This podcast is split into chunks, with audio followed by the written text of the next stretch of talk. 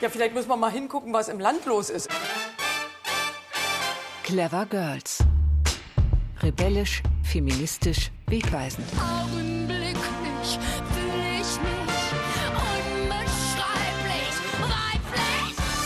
Herzlich willkommen zu den Clever Girls. In dieser RBB Kulturreihe stellen wir Ihnen gewöhnlich interessante historische Frauen aus Brandenburg vor. Heute allerdings gibt es aus gegebenem Anlass eine Sonderausgabe. Ich bin Manuela Reichert und grüße Sie. Eine März-Sonderausgabe, denn das ist ja der Monat der Frauen, könnte man sagen. Am 8. März wurde der Internationale Frauentag gefeiert wenn auch nicht mehr mit roten Nelken oder Plasteransteckblumen, aber, und so beginnt die Geschichte dieses Feiertages ja, im Gedächtnis an Emanzipation und Gleichberechtigung und an das hart erkämpfte Wahlrecht für Frauen, das wir heute selbstverständlich haben und auch selbstverständlich finden. Was wir jedoch immer noch nicht haben, das ist gleiche Bezahlung für gleiche Arbeit. 19 Prozent beträgt die Lohnlücke zwischen Frauen und Männern. Das sind genau 19 Prozent zu viel. Nach wie vor belegt Deutschland mit diesem Ergebnis einen der hinteren Spitzenpositionen im EU-Vergleich. Gelegentlich wird ja im Leben gesagt, man muss auch mal Mut zur Lücke haben. Aber an dieser Stelle sage ich, nicht Mut zur Lücke, sondern Wut zu dieser Lohnlücke ist angesagt. Das war Manuela Schwesig, die Ministerpräsidentin von Mecklenburg-Vorpommern, mit dem programmatischen Satz zum Thema. Und wegen dieser Wutlücke gibt es den zweiten Frauentag in diesem Monat, den Equal Pay Day. Das ist der Tag, der auf die Lohnlücke zwischen Männern und Frauen hinweisen soll. Und dieser internationale Aktionstag für Entgeltgleichheit zwischen Frauen und Männern macht auf den bestehenden Gender Pay Gap, also den geschlechtsbedingten Lohnunterschied, aufmerksam und wird in zahlreichen Ländern an unterschiedlichen Tagen begangen. Der Aktionstag markiert also symbolisch die Lohnlücke zwischen Frauen und Männern, denn er kennzeichnet in den verschiedenen Ländern rechnerisch den Tag, bis zu dem Frauen umsonst arbeiten, während Männer schon seit dem 1. Januar für ihre Arbeit bezahlt werden. 2021 wird der Equal Pay Day in der Schweiz am 20. Februar, in Österreich am 21. Februar und in Deutschland am 10. März begangen. Immerhin. Wir haben sieben Tage gewonnen, denn im letzten Jahr war es der 17. März 2019, der 18. März. Und wichtig und fatal, Frauen verdienen nicht nur weniger als Männer, Sie machen auch weniger aus ihrem Geld. Sie investieren weniger in Fonds oder Aktien, kümmern sich rundum weniger um Renditen und Gewinne. Und das führt dazu, dass Frauen im Alter nicht nur weniger Rente, sondern auch weniger Rücklagen auf dem Konto haben. Und genau mit diesem Thema wollen wir uns heute beschäftigen. Warum ist das so und wie können wir das ändern? Gender Investment Gap heißt das und den erforscht Alexandra Niesen-Rünzi. Ich grüße Sie. Hallo. Sie sind Professorin an der Universität Mannheim. Woher kommt denn diese Lücke, diese Gender Investment Gap, also diese Investment Lücke? Der Gender Investment Gap, der resultiert natürlich zum Teil aus dem Gender Pay Gap. Wenn wir uns das Sparverhalten von äh, Frauen und Männern anschauen, dann findet man zwar, dass die Sparquoten gleich sind, also der Anteil des Einkommens, der gespart wird, der unterscheidet sich nicht zwischen Männern und Frauen. Dadurch aber, dass Frauen weniger verdienen, können sie natürlich absolut gesehen weniger zurücklegen. Das ist schon der erste Grund dafür, warum wir dann ein Gender Investment Gap beobachten. Der zweite Grund ist, dass Frauen auch unterschiedlich investieren. Sie scheuen vom Aktienmarkt zurück und sind insgesamt risikoaverser in ihren Anlagen, was gerade in Zeiten der Nullzinspolitik natürlich in der langen Frist zu großen Unterschieden führt. Professor Alexandra Niesen-Rünzi, Betriebswirtschaftlerin, ist mein erster Gast. Mein zweiter Gast ist die Finanzjournalistin Christiane von Hardenberg. Ihr neues Buch heißt Selbst investiert die Frau. Sie wollen, Frau von Hardenberg, Frauen Mut machen, ihre Finanzen in die Hand zu nehmen. Aber wie viel Geld muss ich denn überhaupt zur Verfügung haben, damit sich das lohnt? Ich denke, es lohnt sich immer, sein Geld gut anzulegen und mehr draus zu machen. Natürlich ist es mit 100 Euro schon ein bisschen schwierig, aber ich würde jetzt mal sagen, wenn man es schafft, 5000 Euro zur Seite zu legen, dann ist das ein guter Betrag, um anzufangen. Also 5000 Euro im Jahr oder prinzipiell? Ich würde jetzt als Startkapital mhm. sagen. Ich glaube, das kann man jetzt pauschal nicht so sagen, wer wie viel verdient. Aber ich glaube, mit 5000 würde ich mal anfangen. Wie ist denn ähm, eigentlich mit weiblicher Finanzsozialisation, Frau Professor Niesen-Rönzi? Also gibt es sowas? Werden Frauen und Männer anders als Kinder, als Jugendliche sozialisiert, was den Umgang mit Geld angeht? Ja, da gibt es mehrere Studien und Anhaltspunkte, die das nahelegen.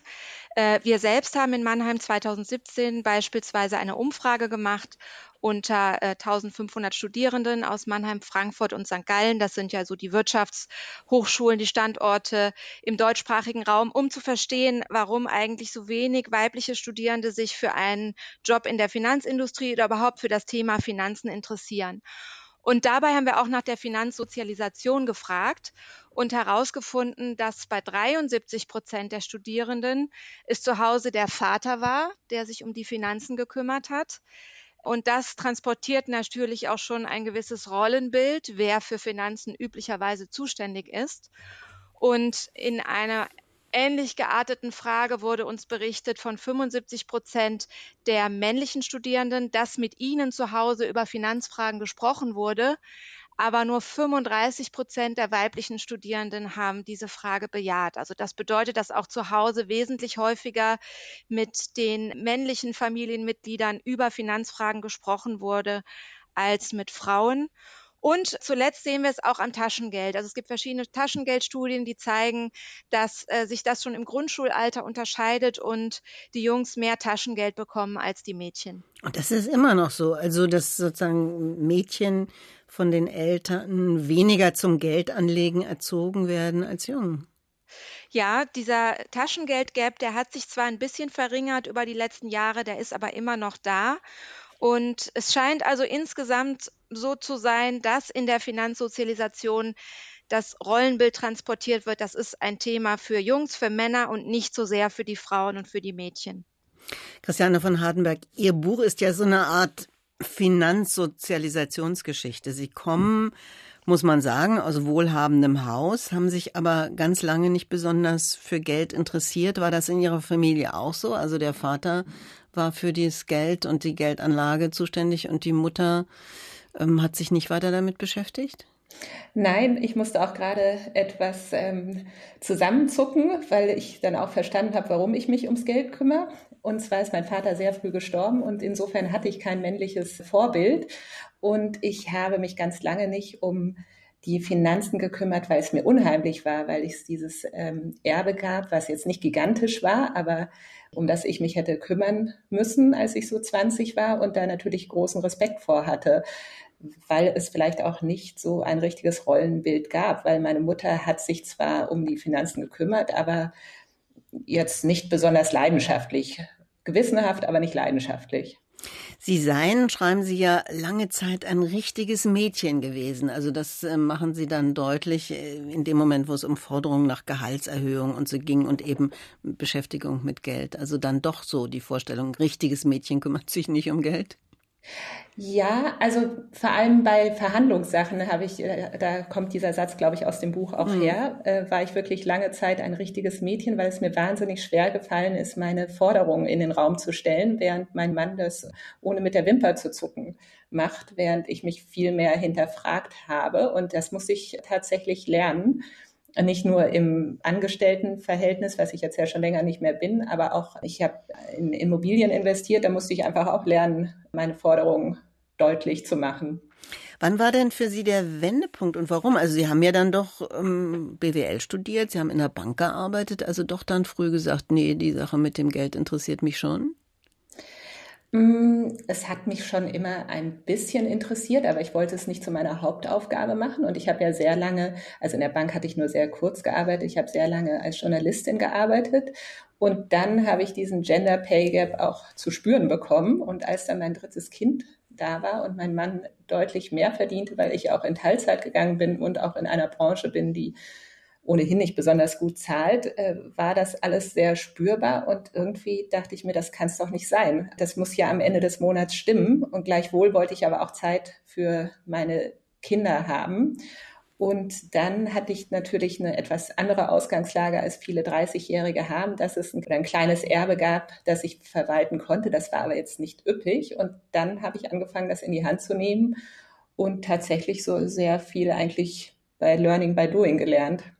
Wie war das denn bei Ihnen, Alexandra Niesen-Rönzi? Also Lehrstuhl für allgemeine Betriebswirtschaftslehre und Corporate Governance in Mannheim, den haben Sie. Wie war das bei Ihnen? Wie sind Sie zum Geld, zur Beschäftigung mit Geld gekommen und zu der Entscheidung, ich ähm, will das auch studieren, ich will das professionell machen? Also bei mir war es so, dass ich das große Glück hatte, dass meine Eltern mir nach dem Abitur ein einsemestriges Studium Generale ermöglicht haben und ich wirklich in verschiedenste Fächer reinschauen konnte. Ich habe mir einen Stundenplan selber zusammengestellt und dann war es sehr schnell so, dass mich die Wirtschaftswissenschaften fasziniert haben, weil sie sehr analytisch sind und das war auch etwas, womit ich in der Schulzeit nie in Berührung gekommen bin. Das ist ja nicht Teil von Curricula an äh, Gymnasien. Das fand ich spannend und weil mir das analytisch-quantitative lag, habe ich dann innerhalb der Betriebswirtschaftslehre mich für die Finanzierung entschieden entschieden. Das war einfach genau das, was mir Spaß gemacht hat, womit ich mich beschäftigen wollte. Was glauben Sie, wie müsste das Interesse von Mädchen mehr geweckt werden? Also in der Schule, Sie haben es ja gerade gesagt, wird also Finanzanlage oder der Umgang mit Geld ähm, überhaupt nicht gelehrt. Wirtschaft spielt keine große Rolle bislang immer noch. Ja, und genau das halte ich für einen großen Fehler. Also ich denke, da besteht schon ein großer Bildungsauftrag, dass das auch früher in den Schulen schon thematisch mit abgedeckt wird. Es gibt auch wirklich äh, tolle Initiativen, es gibt Börsenspiele und so weiter, wo man einfach mal so die Grundzüge dieser ganzen Thematik an die Kinder und Jugendlichen herantragen kann. Und es ist ein wichtiges Thema, auch im Hinblick auf die Altersvorsorge. Da finde ich, kann man sich nicht darauf verlassen, dass die Kinder und Jugendlichen dann im Erwachsenenalter erst erstmalig mit dem Thema in Berührung kommen und das auch nur, wenn sie sich schon selbst dafür interessieren und das Interesse mitbringen. Müssen wir vielleicht an der Stelle mal sagen, wenn man, ich habe jetzt natürlich viel rumgelesen und ähm, wenn man das tut und sich damit beschäftigt, Sie natürlich viel mehr noch als ich, dann kommt man doch dazu, dass Frauen eigentlich nicht unbedingt schlechter als Männer investieren, aber sie gehen sehr viel weniger Risiko ein. Heißt das, dass sie deswegen am Ende weniger erzielen mit dem, was sie investieren? Ja, das ist sicherlich ein ganz wichtiger Faktor. Wir haben es eben schon besprochen, Frauen haben im Schnitt weniger Geld, was sie zu Vermögen ansparen können. Das ist schon der erste Punkt, wo sich Frauen und Männer unterscheiden. Und dann eben auch im Anlageverhalten. Frauen äh, scheuen mehr vom Aktienmarkt zurück, sind risikoaverser. Also auf eine Frau, die am Aktienmarkt in Deutschland investiert, kommen zwei Männer.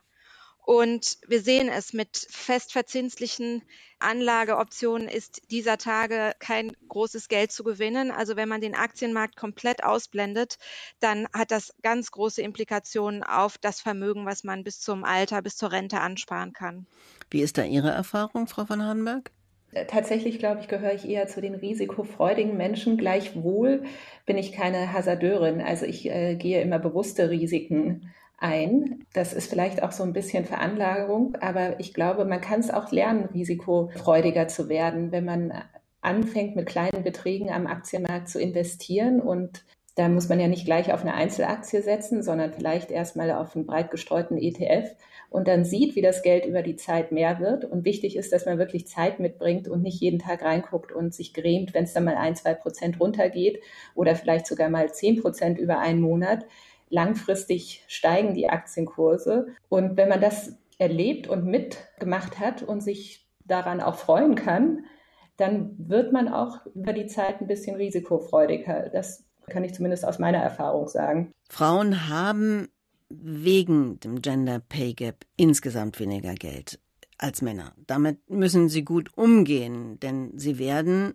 auch, jedenfalls im Durchschnitt, weniger Rente bekommen. Ihre Altersversorgung ist schlechter, Frau Niesen-Rünzi. In einer Studie haben Sie ja die Rentenlücke untersucht. Richtig. Und da haben wir gefunden, dass also der Gender Pension Gap nur auf die gesetzliche Rente bezogen, wohlgemerkt, beträgt in Deutschland im Durchschnitt 26 Prozent.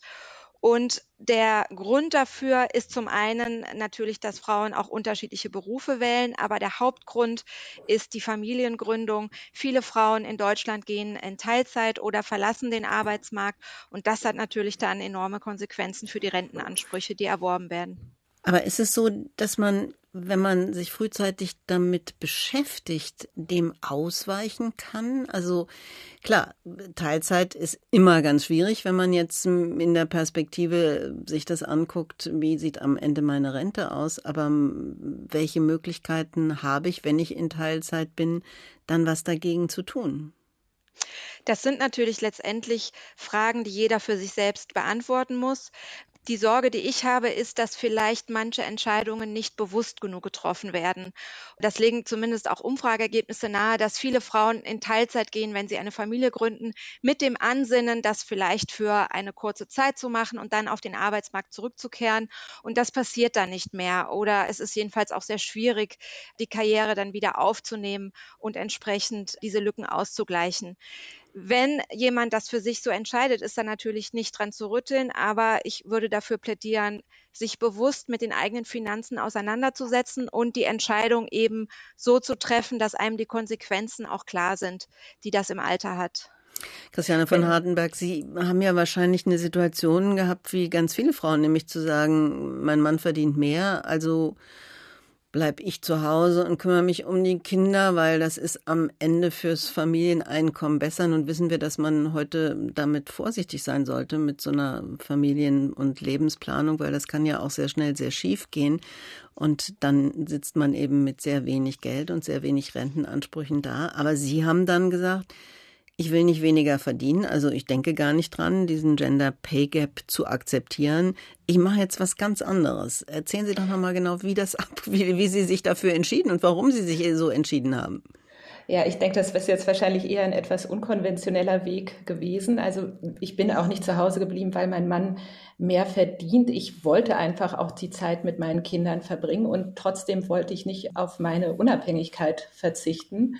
Und ich komme ja aus einer Unternehmerfamilie, also ich war es schon auch gewohnt, zu sehen, dass man auch selbst Geld verdienen kann, wenn man nicht angestellt ist, indem man kluge Investitionen tätigt, indem man vielleicht auch sein eigenes Business aufzieht. Das war jetzt mit drei kleinen Kindern, damals noch drei, nicht äh, der richtige Zeitpunkt. Und ich hatte aber schon immer ein Febel fürs Investieren und habe dann eben angefangen, ein halbes Jahr lang in Berlin wie verrückt nach Immobilien zu suchen, die mir über die Jahre ein passives Einkommen generieren würden und die mir eben auch im Alter eine Sicherheit geben würden und auch immer mit, schon mit dem Gedanken, also ich bin glücklich verheiratet, aber man weiß es ja nie, was passiert und das wollte ich eben gar nicht erst wissen, was dann passieren würde. Nun ist das heute wahrscheinlich keine so gute Idee, oder? Zu sagen, ich äh, gucke jetzt mal, habe nicht so viel Geld, aber ich habe ein bisschen was, jetzt gehe ich in Immobilien, weil es ist so wahnsinnig teuer. Also dann kann sich das doch gar nicht lohnen, oder? Ja, ich weiß nicht. Jetzt sagt natürlich jeder, das hast du ja toll gemacht, das war ja bestimmt ein Schnäppchen. Es war damals auch teuer und der beste Moment zu investieren ist eigentlich immer oder vor zehn Jahren. Also in, rückblickend waren das alles gute Entscheidungen oder die meisten, manchmal, das erzähle ich auch in meinem Buch, ist auch was nicht so gut gelaufen, aber im Großen und Ganzen ist es immer sehr gut gelaufen. Aber in dem Moment, in dem man sich entscheiden muss, erfordert es ein bisschen Mut. Und erst versuche ich natürlich alle Risiken abzuwägen und dann merke ich, okay, ich komme jetzt hier nicht weiter. Aber in zehn Jahren werde ich denken, es war ein Fehler oder habe ich es richtig gemacht? Und meistens kann ich es dann beantworten, auf zehn Jahressicht wird es vermutlich eine gute Entscheidung gewesen sein. Und ja, Berlin ist jetzt wahnsinnig teuer und man kann jetzt nicht jede Wohnung irgendwo kaufen. Also da erfordert es natürlich sehr viel Zeit und Energie, das Richtige zu finden. Aber das hat es auch schon damals getan. Die derzeitige Nullzinspolitik, ähm, Frau Niesenrühn, sie schadet Frauen mehr als Männern, habe ich gelesen, weil sie eben eher zu Tagesgeld zu ähm, ja, Anlagen neigen, die weniger Risiken beinhalten, also weniger Aktien zum Beispiel? Richtig. Und wenn wir dann noch äh, im Blick behalten, dass es auch eine Inflation gibt, also eine Entwertung des Geldes über die Zeit, wenn ich null Zinsen dafür bekomme und nichts mache mit meinem Geld, es nur auf dem Konto liegen lasse, dann verliere ich sogar über die Jahre noch Kaufkraft. Wenn man sich dagegen die Aktienmärkte anschaut, die sind natürlich volatil und riskant. Aber wenn man breit diversifiziert anlegt und über einen langen Anlagezeitraum dann kann man dort im Jahr im Mittel, das legen die Daten vom Deutschen Aktieninstitut nahe, sieben Prozent Rendite bekommen. Und das ist in der jetzigen Zinsphase natürlich sehr, sehr viel. Und das würden Sie auch empfehlen, Frauen, die jetzt nicht in der finanziellen Situation sind, über eine Wohnung nachzudenken? Also zu sagen, ich gehe jetzt in, weiß ich nicht, mit den 5000 Euro, die ich gespart habe, die lasse ich nicht auf meinem Konto liegen für Notfälle, sondern die tue ich in Aktienfonds? Man sollte immer für Notfälle Bargeld natürlich verfügbar haben. Alles, was man in Aktien investiert, sollte Geld sein, von dem man sicher ist, dass man es in Notfällen nicht abziehen muss. Denn die Aktienmärkte sind volatil und wenn ich das Geld zu einem bestimmten Zeitpunkt dringend brauche, dann laufe ich natürlich Gefahr, dass ich Verluste gemacht habe.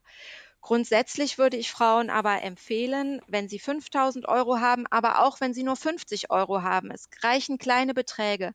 Das Wichtige ist, früh anzufangen, denn dann profitiert man vom sogenannten Zinseszinseffekt über einen langen Anlagezeitraum. Und meine Empfehlung wäre dann, möglichst breit diversifiziert auch in Aktien anzulegen. Frauen fangen im Prinzip oder im Durchschnitt später an zu sparen und müssen deshalb mehr zurücklegen, um die diese Lücke zu schließen zwischen meiner Rente und dem, was ich dann am Ende vielleicht brauche. Richtig. Und deswegen der Appell, früh damit anfangen. Ich glaube, es wird bei Frauen häufig auf die lange Bank geschoben, weil es natürlich auch nicht das spannendste Thema vielleicht ist. Ich vergleiche es immer gerne mit einem Zahnarztbesuch. Es muss sein, man sollte sich einmal die Zeit nehmen und dann braucht man auch gar nicht mehr groß hinschauen. Also es macht einen wahrscheinlich auch nur nervös, wenn man sieht, wie die Kurse auf und abspringen. Es sollte eine langfristige Perspektive sein. Man befasst sich einmal damit schließt die entsprechenden äh, Produkte ab oder kauft die entsprechenden Produkte fürs Portfolio und dann ist es auch erledigt. Nun konnte ich natürlich früher sagen, gut, dann gehe ich ähm, in die Bank. Äh, meistens saß dann da ein Bankberater und der hat mir dann die guten Ratschläge gegeben und heute muss ich da aber sehr viel vorsichtiger sein, ne? Insbesondere als Frau, ja. Also da gibt es auch einige interessante Auswertungen, die zeigen, dass Frauen schlechter beraten werden in Banken. Das hat damit zu tun, dass Frauen auch ein geringeres Wissen haben über Finanzmarktkenntnisse. Und ich denke, dass Finanzberatung und Finanzmarktkenntnisse komplementär sind zueinander. Es macht keinen Sinn, sich bei der Bank beraten zu lassen, wenn ich überhaupt nicht weiß, wovon der Bankberater spricht. Das zeigen zumindest neueste Studien, dass eben gerade Frauen da einen Nachteil haben es werden ihnen teure Produkte empfohlen, es werden ihnen weniger Produkte empfohlen und sie bekommen auch weniger Preisnachlässe. Muss man vielleicht auch an der Stelle sagen, immer genau hingucken und nachfragen, weil die ähm, Bankberater und auch Bankberaterinnen gerne ihre eigenen Produkte empfehlen. Wie war das bei Ihnen, Christiane von Hanberg? Sie haben nicht lange in der Bank gearbeitet, aber Sie haben. Was haben Sie da für Erfahrungen gemacht? Ja, das war ganz interessant. Ich hatte das auch schon so mit dem Hintergrund gemacht, da ich wusste, ich muss mich irgendwann mal um das Thema im größeren Stil kümmern. Und natürlich gab es, das ist jetzt auch schon viele Jahre her, wird heute vielleicht noch ähnlich sein, einen gewissen Verkaufsdruck, die eigenen Produkte an den Markt zu bringen. Und es äh, gibt diese schöne Szene, die ich auch in meinem Buch beschreibe. Da mussten Aktien verkauft werden, äh, weil der Börsengang begleitet wurde, durch den äh, Raum geschrien, kennt noch jemand jemanden, dem wir diese Aktien andrehen können? können. Und das, finde ich, sagt ja schon sehr viel darüber aus. Ich würde jetzt nicht den Bankberatern durchweg Schlechtes unterstellen wollen, keineswegs. Es liegt auch ein Stück weit an den Kunden, die da doch recht blauäugig äh, reingehen. Also ich habe das Gefühl, über jeden Autokauf wird sich sehr viel mehr Gedanken gemacht als über meine Vermögensanlage.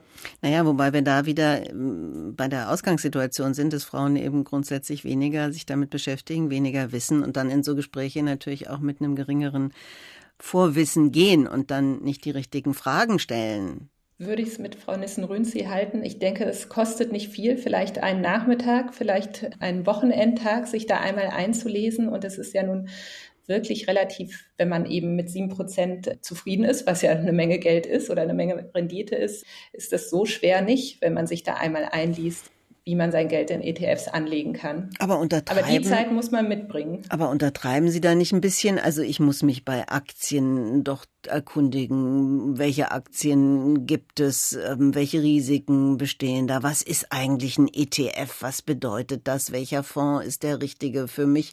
Also mit so drei Stunden mal eben, das kommt mir jetzt ein bisschen wenig vor. Drei Stunden ist vielleicht wirklich ein bisschen knapp gegriffen, aber ich glaube, an einem Tag oder an einem Wochenende ist es durchaus machbar, weil sie wollen sich ja gerade am Anfang nicht mit Einzelaktien beschäftigen. Alles, was sie wollen, ist möglichst von dem Geschehen am Markt zu partizipieren, was man mit ETFs sehr kann. Und ich würde es ihnen zutrauen, dass sie in drei Stunden verstehen, wie ein ETF funktioniert. Ja, dann erklären, erklären Sie es uns doch jetzt mal in, sozusagen in, in zwei Minuten. Was ist ein ETF für alle Frauen, die jetzt sagen, hm, noch nie gehört? Also ein ETF ist ein Wertpapier, das ich an der Börse oder bei meinem Online-Broker handeln kann und die Entwicklung des Aktienmarkts nachbildet. Also zum Beispiel des deutschen Aktienmarktindexes DAX. Und das sieht man ja jeden Abend in der Tage, kurz vor der Tagesschau wird da der Stand durchgegeben. Und indem der Fondsmanager eben genau diese Aktien kauft, die in dem DAX sind, nimmt er genau an der Entwicklung des DAX teil. Ich hoffe, das ist jetzt verständlich. Vielleicht kann es Frau Rünzi noch besser sagen. Nein, ich denke, das ist genau äh, richtig äh, dargestellt. Es ist ein passives Anlageinstrument. Das bedeutet also, ich habe da keinen Fondsmanager sitzen, der sagt, die Aktie ist gut und die Aktie ist schlecht, sondern es wird einfach der Markt abgebildet.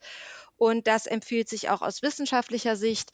Es gibt viele aktiv gemanagte Fonds, die mit großen Versprechen kommen, aber da es fast unmöglich ist, den Markt zu schlagen und diese Fonds sehr teuer sind, empfiehlt es sich insbesondere für Anfänger einfach in ein breit diversifiziertes passives Instrument wie einen ETF zu investieren. Verkaufen Banken nicht gerne, weil sie ähm, da ja keine Gebühren für kriegen, ne? Sie bekommen Gebühren, aber natürlich wesentlich geringer als für aktiv gemanagte Fonds. Das also stimmt. Ja. Bei den Fonds habe ich ja doch auch immer enorme Kosten, die ich so gar nicht sehe. Richtig, genau. Deswegen würde ich das auch nicht unbedingt empfehlen. Sagen Sie doch bitte mal, Frau von Hardenberg, weil Sie ja sagen, Sie sind so eine risikofreudige ähm, Anlegerin, den Unterschied zwischen Spekulieren und Investieren. Also ich spekuliere nicht, vielleicht ab und an mal mit einem sehr, sehr kleinen Betrag, aber ich investiere. Und investieren heißt für mich, dass ich auf lange Sicht Geld verdienen möchte. Während bei Spekulieren gehe ich ja sehr kurzfristig davon aus, dass die Preise steigen werden und ich schnelle Gewinnmitnahmen machen kann. Und beim Investieren habe ich einen viel längerfristigen Horizont. Aber haben Sie auch gemacht, ne? Also in Ihrem Buch lese ich ja, haben, Sie haben durchaus Fehler gemacht. Vor allen Dingen, wenn man heute das selber macht, das muss man ja vielleicht an der Stelle auch sagen, im Grunde braucht man ja gar keinen Bankberater oder Beraterin mehr. Durch die Online-Portale kann man das ja auch alles selber machen. Haben Sie auch gemacht, machen Sie wahrscheinlich nach wie vor. Und dann passieren manchmal Fehler. Genau, also ich habe sicherlich mein Lehrgeld gezahlt, allerdings mit äh, sehr kleinen Beträgen und da war ich auch noch deutlich jünger und da hatte ich das, was man ja jetzt heute oder in den vergangenen Wochen vielleicht auch haben Sie von der GameStop-Geschichte gehört, wo junge Anleger die Aktienpreis in die Höhe getrieben haben. Ich glaube, als junger Mensch ist man schon vielleicht auch ein bisschen gieriger, ein bisschen übermütiger und diese Phase hatte ich auch und habe da Rohstoffzertifikate gekauft, was zum Teil auch sehr attraktiv war und zum Teil nicht so und ich habe da meine Lektion gelernt und zum Glück habe ich nur sehr, sehr wenig Geld da versenkt. Aber das, die Lehre für mich war, dass ich nur noch langfristig investiere, weil ich eben auch diesen Stress gar nicht haben möchte. Wie legen Sie Ihr Geld an, Frau Niesen-Rünzi? Ich investiere auch nur in passive und breit diversifizierte Produkte und spekuliere überhaupt nicht, weil da gibt es einen ganz schönen Merksatz, den äh, man sich hinter die Ohren schreiben sollte. Ein durchschnittlicher Investor kann den Markt nicht schlagen, weil nämlich der Markt den durchschnittlichen Investor abbildet. Da muss man also schon sehr in seine eigenen Fähigkeiten und seine Überlegenheit glauben, damit sich das lohnt, am Aktienmarkt zu spekulieren. Das würde ich niemandem empfehlen. Ist das nicht vielleicht auch ein Vorteil für Frauen, dass sie weniger Lust aufs Spekulieren, auf Risiko haben, also langfristig gesehen dann eigentlich die besseren Anlegerinnen sind? Wenn man auf das Spekulieren schaut, dann ist das in der Tat so. Da gibt es eine ganz schöne Studie, die das angeschaut hat unter Kleinanlegern und da findet man, dass Männer wesentlich häufiger handeln als Frauen, weil sie eben häufiger der Meinung sind, sie haben jetzt den Geheimtipp, den sonst keiner hat und das verursacht natürlich Handelskosten. Das ist das, was oft ausgeblendet wird. Ja, jedes Mal, wenn ich eine Aktie kaufe und verkaufe, dann zahle ich dafür Handelskosten. Und das schadet den Portfolios von männlichen Anlegern enorm. Und das äh, findet man bei Frauen nicht so. Also, so gesehen, Vorteil. Das ist definitiv ein Vorteil, ja. Lassen Sie uns doch Christiane von Hardenberg und Alexandra Niesen-Rünzin noch über den Finanzmarkt sprechen. Da ändert sich ja gerade eine Menge, oder? Also Frauen werden vor allen Dingen als Zielgruppe entdeckt. Also es gibt erfolgreiche Start-ups von Finanzdienstleistungsunternehmen, die sich auf Frauen spezialisieren. Was machen die anders? Ich glaube, was äh, sehr vorteilhaft ist, ist, dass die Frauen einen geschützten Raum bieten, um sich mit diesen Themen äh, zu befassen, um Fragen zu stellen das hat man gesehen in Workshops zu Finanzmarktbildung, dass Frauen sich wesentlich wohler gefühlt haben, wenn sie erstmal unter sich waren, wenn es um diese Themen ging und wesentlich schüchterner und zurückhaltender waren, wenn auch Männer im Raum waren. Ich glaube, dieser geschützte Raum, der ist ein Vorteil, der Frauen mehr motiviert, sich hier aktiv zu werden in diesem Bereich. Es gibt andere Differenzierungsmerkmale. Es gibt ja auch Anbieter, die eigene Produkte für Frauen entwickeln. Da muss ich ganz klar sagen, davon halte ich nichts. Also ich glaube nicht, dass Frauen extra für sie entwickelte Finanzmarktprodukte brauchen. Äh, sie müssen einfach besser verstehen, was sind die existierenden Produkte und wie kann ich mein eigenes Vermögen über die Zeit aufbauen. Aber was sind das für ähm, spezielle Anlagen, die man dann nur Frauen anbietet oder was ist das? Also es gibt beispielsweise ETFs, die nur in Firmen investieren, die eine bestimmte Anzahl von Frauen in Führungspositionen haben, die äh, verstärkt auf Produkte gehen, mit denen Frauen sich besser auskennen. Also es gibt dann ETFs im Bereich äh, Kosmetikprodukte, fällt mir jetzt als ein Beispiel ein. Also die spezifisch das Zuschneiden auf Themenbereiche, wo Frauen sich mit auskennen. Da muss man jetzt aus finanzwirtschaftlicher Sicht sagen, das ist einfach nur eine Einschränkung des Anlageuniversums. Und da Diversifikation eigentlich immer eine gute Sache ist, ist das nichts, was ich empfehlen würde. Denn der Finanzmarkt unterscheidet natürlich nicht nach dem Geschlecht der Investoren. Es geht einfach darum, dass die weiblichen Investoren ihn besser verstehen. Aber ist das nicht interessant? Also wenn ich jetzt wirklich sage, ich investiere nur in Firmen, die einen bestimmten Frauenanteil haben, dann kann ich ja über meinen eigenen Anlagevorteil hinaus auch wirklich noch was anderes damit erreichen. Das finde ich eigentlich eine interessante Überlegung. Ja, das ist eine interessante Überlegung, die ja in dem ganzen Bereich ESG gerade eine große Rolle spielt, dass man also versucht, sein Geld nachhaltig anzulegen und nicht unbedingt in Unternehmen, die Waffen produzieren. Das ist aber dann ein anderer Themenbereich, der jetzt nichts mehr mit dem Geschlecht der Investoren zu tun hat. Also ich denke nicht, dass man für Frauen extra solche Produkte entwickeln sollte, sondern das hängt einfach von den Präferenzen aller Anleger dann ab. Aber diese Fragen stellen Frauen mehr als Männer, also sagen wir jetzt mal ethische Fragen, indem äh, sie sich überlegen, wo lege ich mein Geld an? Haben Sie das auch rausgefunden? Das ist etwas, was oft diskutiert wird. Mir ist keine Studie bekannt, die das mal systematisch ausgewertet hat, dass Frauen mehr Wert auf Nachhaltigkeitsprodukte legen oder auf die Nachhaltigkeitsstrategie eines Unternehmens. Spezielle Unternehmen für Frauen, Finanzdienstleistungsunternehmen, das hat ja auf der einen Seite was mit den äh, Kundinnen zu tun, die man da ansprechen kann und die man besonders ansprechen kann, wie Sie gerade gesagt haben, Frau Niesen-Rünzi. Auf der anderen Seite hat es ja aber auch was damit zu tun, dass in diesem ganzen Bereich, also dem Bereich des Finanzmarktes die Aufstiegsmöglichkeiten für Frauen ganz offensichtlich immer noch sehr viel beschränkter sind. Ja, es ist also nach wie vor so, dass der Finanzmarkt oder die Institutionen, die am Finanzmarkt tätig sind, sehr männlich dominiert sind. Da beobachtet man in den Führungsetagen für die USA 10 Prozent, in Deutschland 8 Prozent Frauen und das steigt auch nicht an über die Zeit nennenswert. Auch da gibt es äh, viele Faktoren. Also wir finden zum Beispiel auch, dass sich unsere Studierenden, die weiblichen Studierenden einfach nicht interessieren dafür, in dieser Branche zu arbeiten.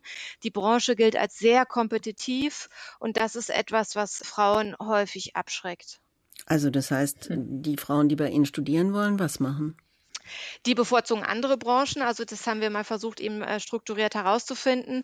Die haben große Bedenken, in der Finanzindustrie zu arbeiten, weil sie eben sagen, da geht es mit den Ellbogen zu, das ist nicht familienfreundlich, das ist nicht teamorientiert, was da passiert. Also das Image der Finanzbranche unter den weiblichen Studierenden ist wesentlich schlechter als unter den männlichen Studierenden. Was ja auch ich alles denke, stimmt, oder? Was Sie gerade gesagt haben Äh, ich würde das auch so sehen, dass die Finanzbranche natürlich sehr kompetitiv ist und dass das etwas ist, was Frauen eher zurückschrecken lässt. Also da muss ich sicherlich auch auf der Seite der Industrie was tun, frauenfreundlicher zu werden, wenn man mehr weibliche Talente anziehen will.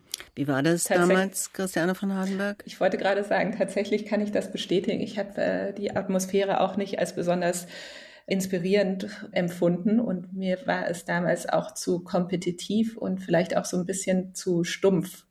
Dieses, wer ist der größte, schnellste, beste.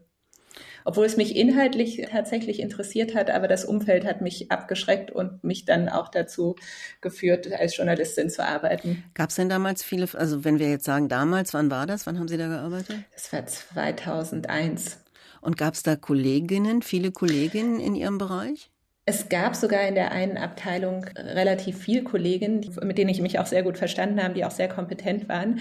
Aber natürlich waren die Chefs alle Männer und die haben natürlich so ein anderes äh, Wertesystem und einen anderen Wind in den Laden gebracht, der jetzt mir nicht unbedingt entsprochen hat.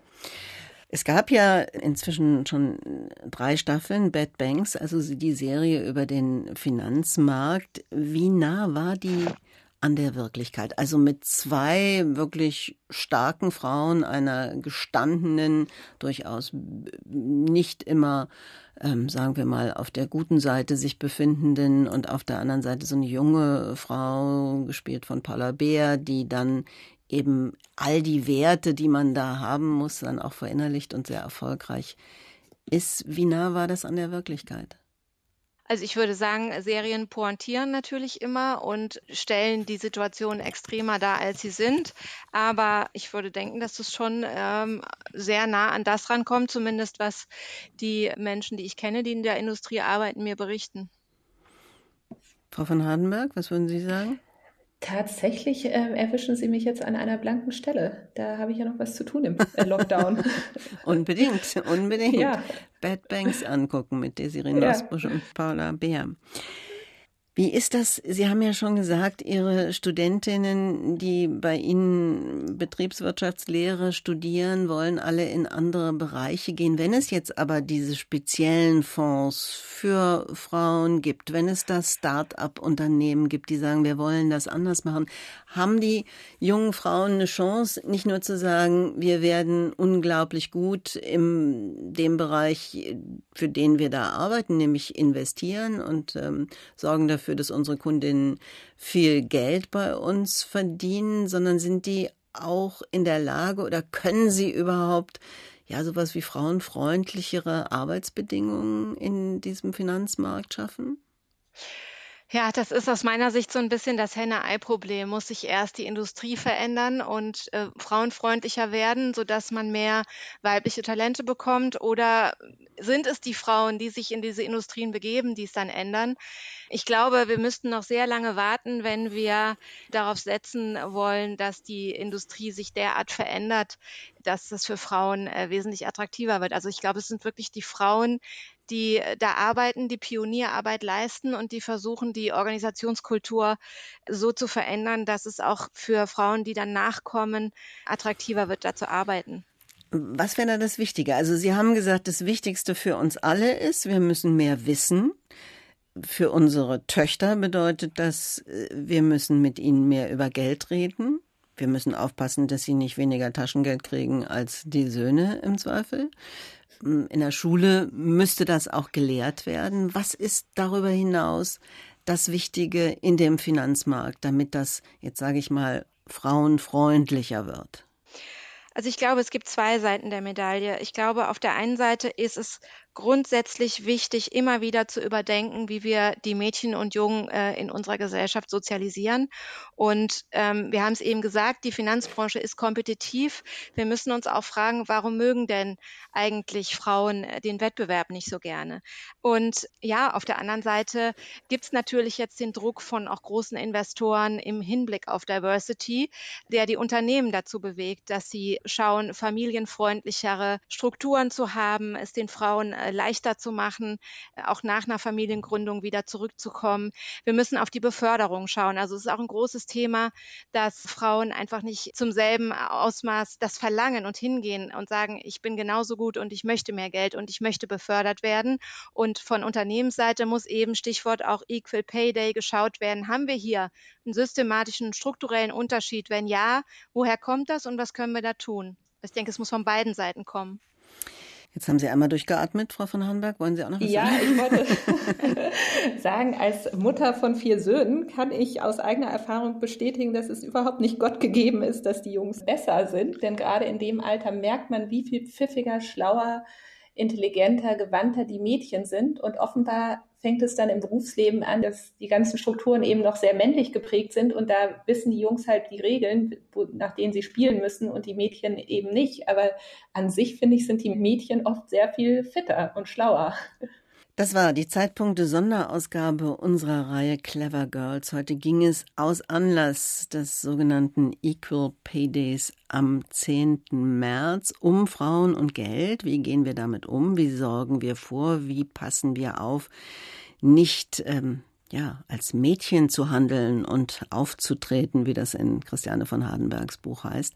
Ich bedanke mich bei meinen Gästen, Alexandra Niesen-Röhnsee, Professorin an der Universität Mannheim. Dort hat sie den Lehrstuhl für allgemeine Betriebswirtschaftslehre und Corporate Governance und ein Schwerpunkt von ihr liegt auf der Erforschung geschlechtsspezifischer Unterschiede an Finanzmärkten. Also wie investieren Männer und Frauen ihr Kapital? Verhalten sie sich unterschiedlich? Und wodurch werden ihre Anlageentscheidungen beeinflusst? Und mein zweiter Gast war Christiane von Hardenberg, Finanzjournalistin und ihr neues Buch Selbst investiert die Frau, wie sie selbstbestimmt und mit Leichtigkeit ihr Geld vermehren. So heißt der ähm, vielversprechende Untertitel. Und das Buch erscheint demnächst im Rowold Verlag und kostet 16 Euro. Ich danke Ihnen beiden. Das war eine Sonderausgabe der Clever Girls zum 8. und zum 10. März, also zum Frauentag und zum Equal Pay Day, dem Tag, der auf die Lohnlücke zwischen Frauen und Männern hinweist. Redaktion hatte Franziska Walser, ich bin Manuela Reichert und die Clever Girls finden Sie natürlich in der ARD Audiothek oder auf allen Plattformen als Podcast.